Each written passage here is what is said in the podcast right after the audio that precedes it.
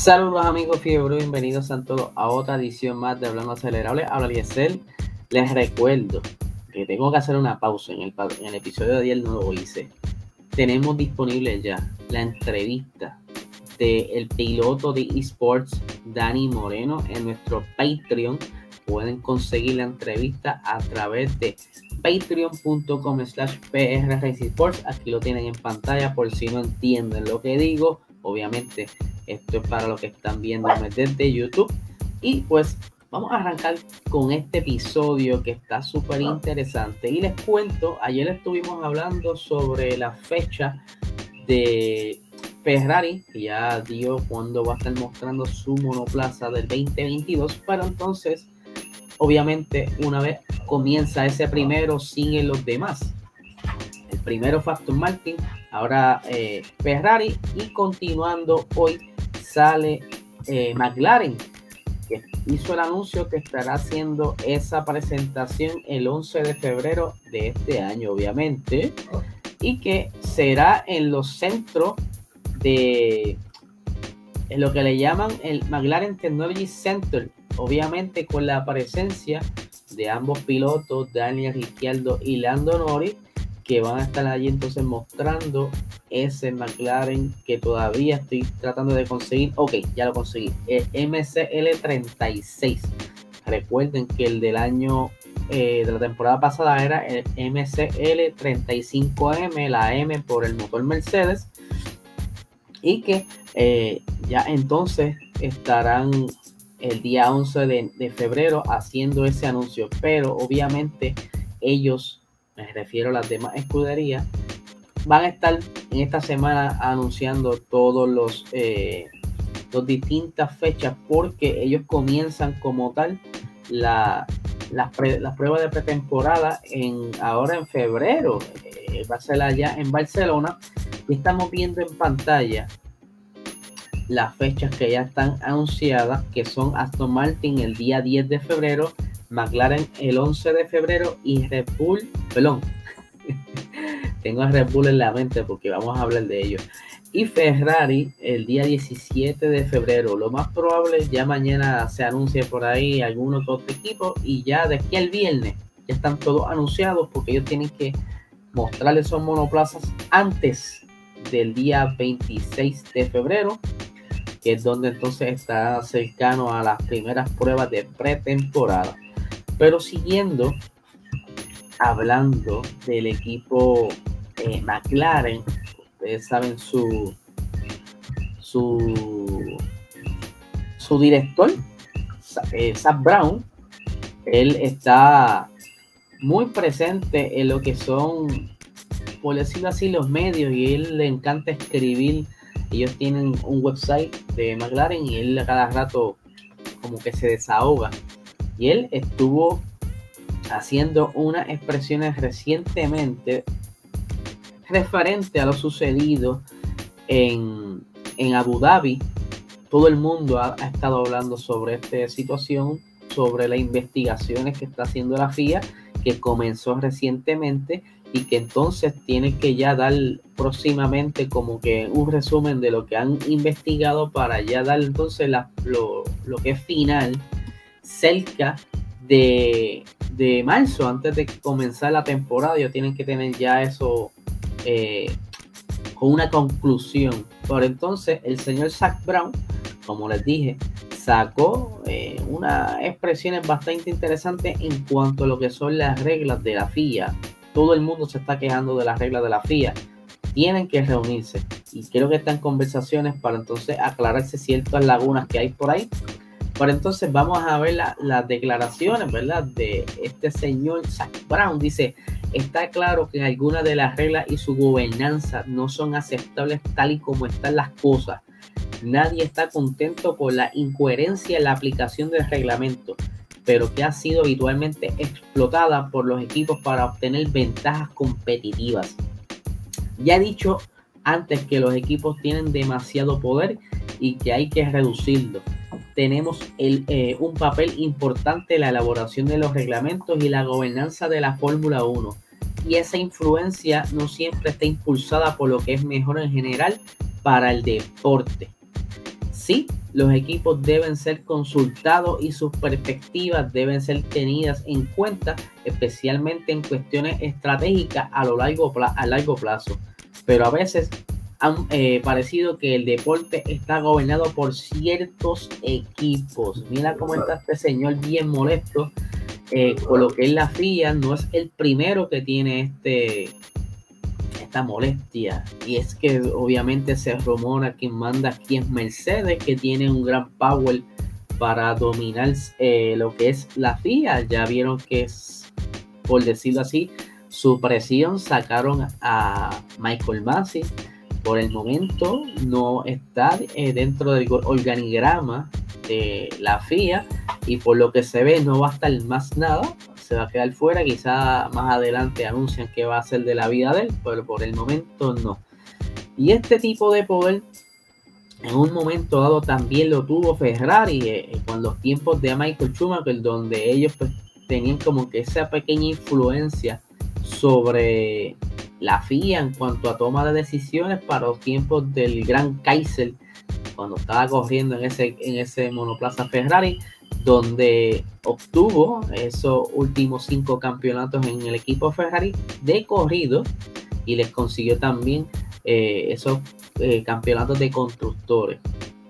Eh, pero esto obviamente, como todo reinado, cambia de mano en mano y pues, las diferencias e influencias siempre van a estar ahí por dinero.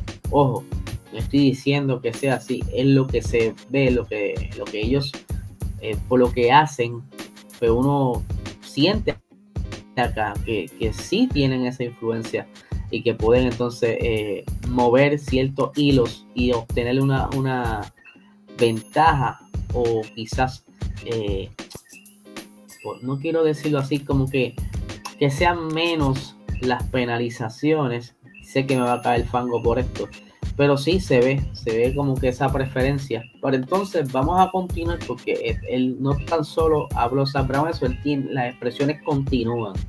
Y dice lo siguiente. No olvidemos que nosotros, los equipos, hemos contribuido a, a las incoherencias en la aplicación del reglamento tanto como cualquiera. Son los equipos los que aplicaron la presión para evitar terminar las carreras bajo un coche de seguridad a toda costa. Son los equipos los que votaron a favor de muchas de las reglas de las que se han quejado.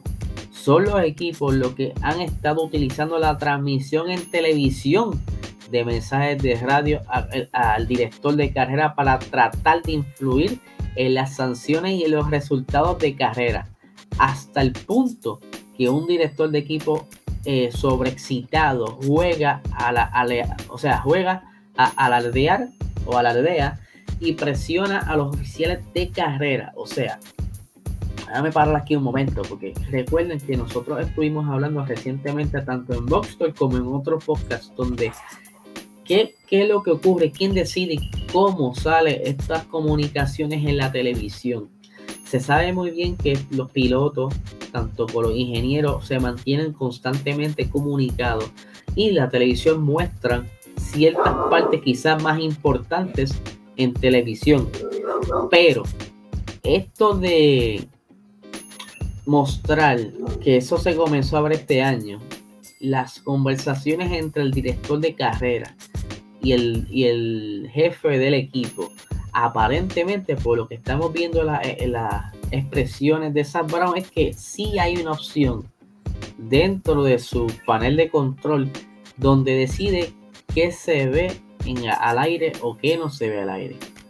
Porque donde yo tenía entendido, ¿verdad? Por lo que pudiera entender, eh, quien decidía si sale al aire o no es el director del broadcast, quien está manejando la transmisión de la carrera, que hace el juego de toma, que si detrás del monoplaza, sobre encima, ¿verdad? Hay un montón de personas detrás de toda la transmisión y me hacía pensar de que ellos tenían el control de todo lo que sale en la televisión, incluyendo las comunicaciones. Pero por lo que veo, esto, estas personas tienen entonces la opción o tienen quizás las herramientas de pasarle estas comunicaciones al aire, lo que entonces me, da eh, curiosidad. Porque entonces, si la mente no me falla, quien empezó a hacer esto fue eh, Toto Wolf eh, para el tiempo de la carrera en Silverstone, si no me equivoco, donde entonces vimos esas primeras comunicaciones entre Michael Massey y Toto Wolf. Algo que a todo el mundo lo, tomó por sorpresa, que ver esa, esa interacción entre director y equipo de, eh, y jefe de equipo para entonces quizá manejar alguna situación en pista. Luego lo cogieron como que de moda, como que esto se hacía más común, se veía más frecuente en las próximas carreras. Eh, quizás pensando de que te estoy poniendo en el spot, estamos hablando dentro del live, o sea, del broadcast, y esto pudieras quizá entonces arrinconarte y cambiar quizá la manera de tomar decisiones porque te tengo en vivo ante tantas personas. No sé, pienso yo, eso es como que una, es un alma muy potente al ser utilizada en la televisión. Así que yo creo que ahora entiendo muy bien por qué es que dice eh, el, otro, el, jefe de McLaren, este Seidel, que ellos no deberían hacer eso, que no deberían transmitir ese tipo de mensajes a través de la televisión. Pero para él, aquí, ¿verdad? Continuar con estas expresiones del señor Zach Brown para poder terminar, dice lo siguiente. Esto no ha sido eh, edificante para la Fórmula 1. A veces se han sentido como una audición de pantomima en lugar de la cúspide de un deporte global. O sea, el señor está aquí bastante molesto con todo lo que es la toma de decisiones, eh, el juego de influencias sobre la FIA, eh, ayudar a penalizar a alguien, quizás que te penalicen menos, quizás, ¿sabes? como que jugar y eso pues molesta a los demás equipos. Y me disculpan si está ladrando y escuchan a mi perro por ahí, eh, está haciendo de la suya. Pero entonces, el día de ayer estuvimos hablando también sobre Alan Prost. Ustedes saben que Alan Prost estuvo desde 2015 como consultor en el equipo de Alpine. Eh, antes de que fuera Alpine era el equipo Renault, un equipo, es un equipo francés y pues él estaba haciendo las funciones básicamente similares a la de Nicky Lauda tuvo en Mercedes. Y lo mira, vamos a mejorar esto aquí en el monoplaza, vamos a, darle esto a los muchachos para que mejoren su destreza, ¿verdad? Era como un consejero. Pero el día de ayer anunciaron la salida de Alan Prost, pero todos pensamos que estaban todo el mundo en la misma página, que estaba todo el mundo contento, que todo estaba cool, pero aparentemente no. Alan Prost no está muy contento de la manera en que se hizo el anuncio de su salida y que, y que estaba bastante molesto, que incluso sacó un, un post en su cuenta de Instagram que tenemos por aquí el screenshot. Vamos a buscarlo por aquí, déjame agrandarlo para que puedan ver.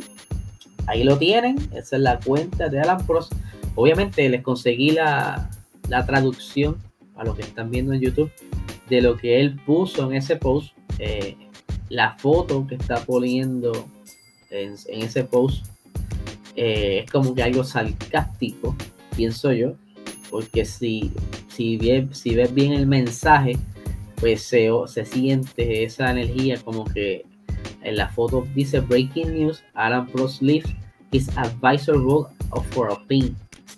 Eh, no sé si es que él tomó esto de alguna fuente en internet, por lo que estoy viendo, tiene un logo que dice F1 News Report. Aparentemente, esto fue de un website. Pienso que se habrá liqueado la información. A lo mejor iban a hacer algún eh, mensaje oficial con alguna conferencia de prensa, lo cual no fue así. Para entonces, como les dije, tengo la traducción de esto y dice lo siguiente.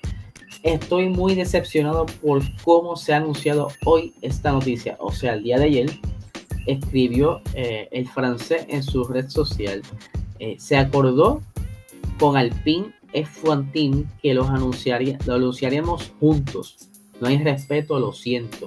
He rechazado la oferta que me hicieron en Abu Dhabi para la temporada 2022 por una relación personal y tenía razón. O sea que aparentemente eh, había algo de por medio porque quizá, por decir así, Alan Prost tenía que pensarlo más, algún tema de conflicto de intereses, no sé a qué se refiere con una relación personal o que quizás tenga algún conflicto con alguien dentro del equipo.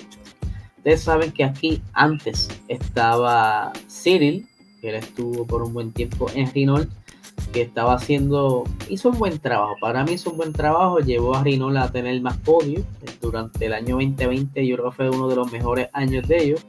Y una vez él se va, supuestamente él se iba a tomar una posición en,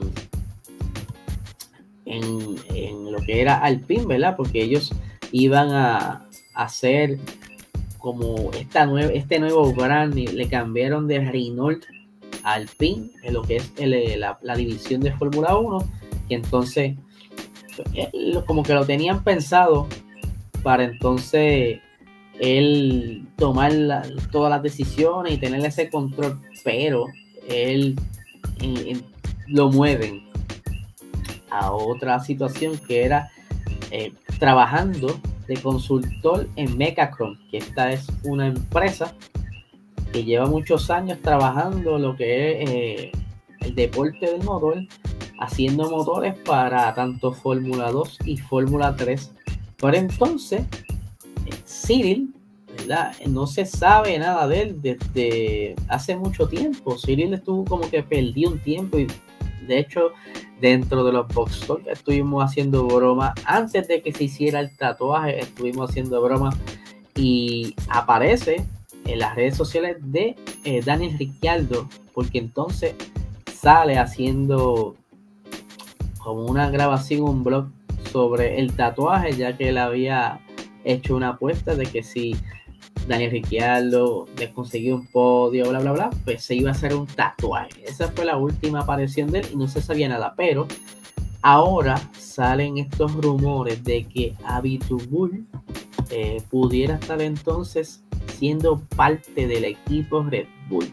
Sí, suena loco. ¿Por qué suena loco? Porque eh, Abitubul, para los que no se acuerdan, no tuvo una buena relación con el Marco y Christian Horner, ya que ellos de por sí tuvieron roces con lo que era el, desempeño del motor Renault para cuando Red Bull tenía ese motor en ese entonces y como que se empezó a, a, a marchitar todo esto cuando entonces Cyril se lleva a Daniel Ricciardo para su equipo, o sea, ya, ya son dos, no me está dando buen motor, más te llevas a mi piloto para tu equipo. O sea, sí, se fueron bien molestos. Tan molestos de que se veían discutiendo en un momento dado eh, de forma pública eh, en las diferentes transmisiones en vivo cuando se encontraban en el paddock. Pero entonces sale la noticia y esto, ¿verdad? Aunque sigue siendo como un pequeño rumor, sale en medios oficiales donde dice se acerca a Bitbull a Red Bull para ser su nuevo jefe de motores. Ustedes saben que ahora eh, el Red Bull está con los derechos del motor Honda, construye esta nueva fábrica donde va a estar manejando los motores hasta el 2025 porque se congelaron y eso pues fue un, un alivio para el equipo Red Bull y pues se cree que entonces está, necesitan, necesitan personas con experiencia, no pueden traer personas nuevas a, dirigir esta fábrica. Y pues a pesar de las diferentes, los diferentes malos ratos que ha tenido entonces eh, Cyril con Helmut Marco y Christian Horner, pues entonces la persona indicada para ser el jefe de la fábrica. Vuelvo y repito, son rumores, son rumores todavía no es algo oficial, pero no me extrañaría de que con todo este revolú que hay entre el PIN y toda esta gama de movimientos que hay ahora, ustedes saben que se ha ido gente de Mercedes para Red Bull, de Red Bull Pastor Martin, hay como que una melcocha ahí de, cambio de empleados y pues quizás por eh, bienes, bienes no por, ¿cómo se pudiera decir? Por conveniencia de ambas partes, porque Abidul, ¿verdad? Como que la han dado de codo, por decirlo así, en Renault, pues necesita obviamente terminar quizás sus últimos años de desempeño con algo positivo y quizás ayudando a Red Bull a volver a tener ese campeonato que tanto necesitan para cejar con broche de oro esta era híbrida, que es lo que les queda hasta el 2025, porque el 2026 entraría esa nueva normativa de motor, así que todos estos rumores están bien interesantes. Eh, quizás lo, lo, llevo medio aburrido con todas estas teorías locas, pero está súper, súper interesante ver ese junte de Cyril y Christian Horner, obviamente, y Gemma Marco. Eh, muy triste lo que sucedió con Alan Prost. Me gustaría saber qué hay detrás de todo esto, por qué las decisiones abruptas de salir de él. Eh, ahora mismo también se le fue el, director, ¿sabes? Hay como que una pelea interna dentro del PIN. Quizás ese sea parte del plan. Bueno, eso no lo podrán decir los medios más adelante, así que ustedes creen de todo esto. Yo estoy súper, súper eh, y, pues, intrigado por lo que va a suceder ahora en el comienzo de la temporada, ya que como ustedes ven, anuncian los primeros monoplazas antes de arrancar la temporada y ya comienzan los rumores y todas estas cositas. Y esto es lo que nos emociona a todos. Así que nada, gente, pueden dejar sus comentarios aquí en YouTube o eh, escribirme a través de las redes sociales en Instagram eh, y Facebook. Así que nada, gente, que